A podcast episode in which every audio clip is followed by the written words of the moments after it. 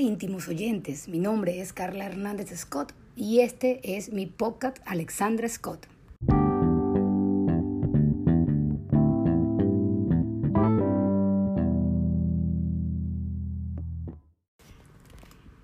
En este quinto episodio estoy celebrando mi primer año de podcast.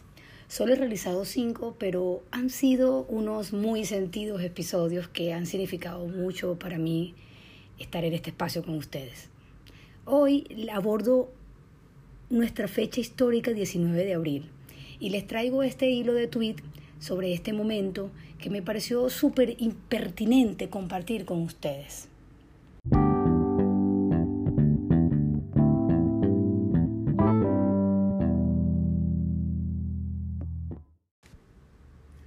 Arroa César Pérez Guevara tuiteó.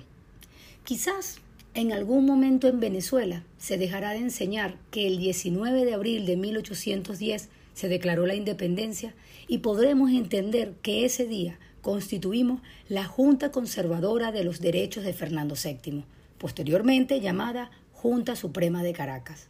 Ese día constituimos un cabildo figura de gran relevancia para la historia de España y por tanto para la nuestra también.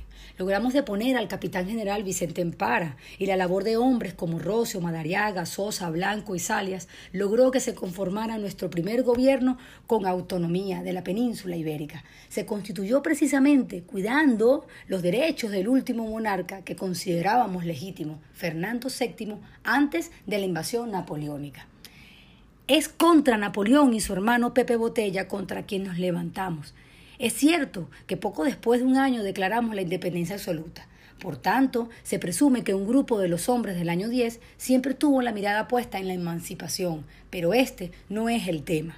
Es necesario explicar realmente qué ocurrió el 19 de abril para poder desarrollar una narrativa que llegue al venezolano y así sepamos que el mundo no se acaba en una narrativa de buenos contra malos, donde los venezolanos somos los héroes y por descarte el imperio español era la quinta esencia de la maldad. Es absurdo que hoy en día aún estemos esgrimiendo los pobres argumentos de la leyenda negra antiespañola, al punto de sencillamente alterar incluso los hechos históricos, siendo el reír del orbe civilizado, y con esto no me refiero solo a Venezuela.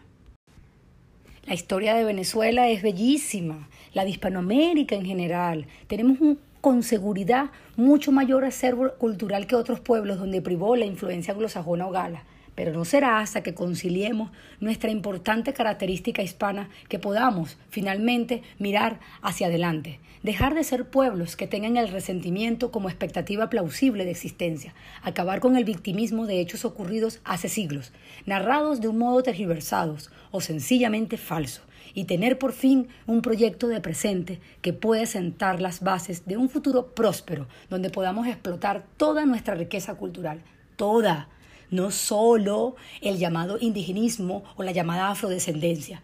Con estos escasos tweets no pretendo cambiar sus concepciones patrióticas. Al contrario, solo creo que deberían ser enriquecidas en gran medida con lo de verdad ocurrió.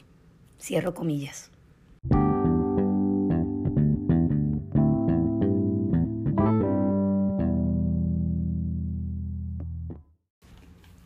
Wow, este espacio como siempre se lo he dicho, fue concebido para conversar sobre estas cosas que a veces resultan ser incómodas. Conocer nuestra historia nos permite comprendernos e ir adelante. Y quizás esto es uno de los objetivos de este podcast, ayudarlos a que comprendamos a lo mejor ese lado que ya conocen o que simplemente están conociendo. Recuerdo que mis primeros años en la universidad estuvieron marcados por un gran conflicto emocional, dentro de los tantos que se puede tener a los 18 años, entre decepción como sobre cómo había aprendido la historia, ¿no? Y al mismo tiempo tenía una sensación de aprender mucho y dejar atrás lo que no sabía y enrumarme en lo fantástico que es nuestra historia venezolana. Ese conflicto fue disipándose a medida que avanzaba en la estructura del semestre. Es decir, en introducción a la historia, el conflicto estaba todo vivo, en historia 1 el conflicto todavía vivo, pero se iba apagando, y así sucesivamente, ya más o menos en el quinto semestre ese conflicto ya casi no existía, porque ese conocimiento me dio de una u otra forma esas herramientas que tanto necesitaba para acabar con ese, específicamente con ese conflicto emocional que tenía con respecto a la enseñanza de mi historia. Y quizás una de las cosas que me ha llevado a emprender esta labor de enseñar un poquito nuestra historia, la importancia de aprender sobre lo que pasó en esos grandes hitos históricos y cómo nos los enseñan, qué pasó y qué nos enseñan con respecto a eso. Mientras más leamos, más libres seremos y más capacidad de diserción vamos a tener para ello. Es vital vernos a nosotros mismos, ver al otro, que en el caso de hoy es el imperio español. España hizo lo que consideró hacer, igual que nosotros en su tiempo. Sin embargo, el presente, que supuestamente es netamente soberano en sentido teórico del término para nuestro país, pareciera ser que aún no está muy claro. Y peor aún, no queremos responsabilizarnos por nada. Por eso esa soberanía está muy lejana. Es el infinito de una quimera republicana que aquel 19 de abril, siendo solo hechos atribulados de unas circunstancias, dibujaban un escenario de civilidad en nuestra Capitanía General, un acto de libertad ante esos problemas públicos que en ese momento solamente fueron defender al rey, pero que al momento de exigir derechos, eso nos enmarcaba en ese sueño republicano que años más tarde nos estaba esperando. Se les quiere un feliz día y hasta un nuevo episodio con Alexandra Scott.